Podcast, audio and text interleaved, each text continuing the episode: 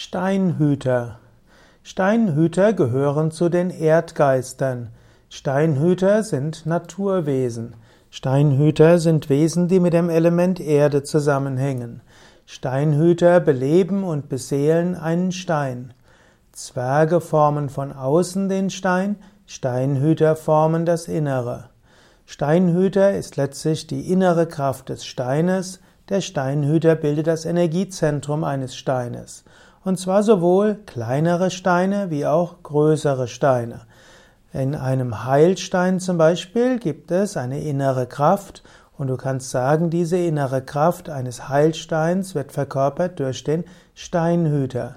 Und der Steinhüter kann die Kraft des Steines auch auf andere Wesen übertragen.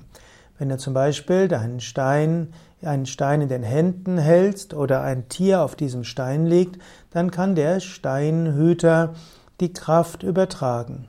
Steinhüter als Erdgeist kann dir auch helfen, zur Ruhe zu kommen und zur Beständigkeit zu kommen.